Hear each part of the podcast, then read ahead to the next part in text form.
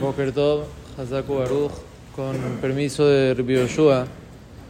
Una persona preguntó que hay una persona necesitada que está vendiendo cosas.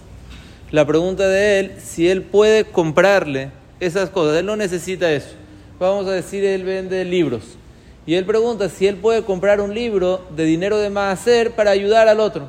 Él no quiere ese libro, no lo necesita el libro, pero él quiere ayudarlo. En vez de ayudarlo dándole dinero, que hay como una vergüenza dándole ese dinero, él quiere comprarle lo que él vende de dinero de Maaser. La pregunta de él si se puede usar el Maaser para comprar algo que la persona está vendiendo. En el Sefer Hasidim trae un caso que de él se basaron los poskim para permitir esto.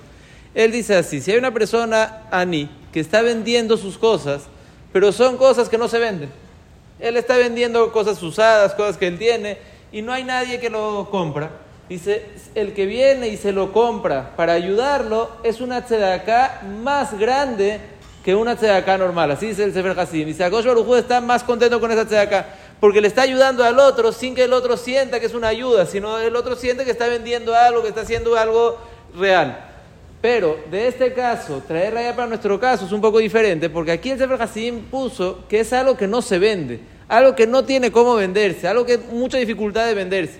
Eso en ese caso se va a poder. Ahorita, ¿qué pasa cuando es algo que tiene una venta, pero él quiere que venda más o ayudarlo más? ¿Cuál va a ser el día en este caso? Rabjaim Kanievski en su libro dice que a él le parece que se pudiera le aquel.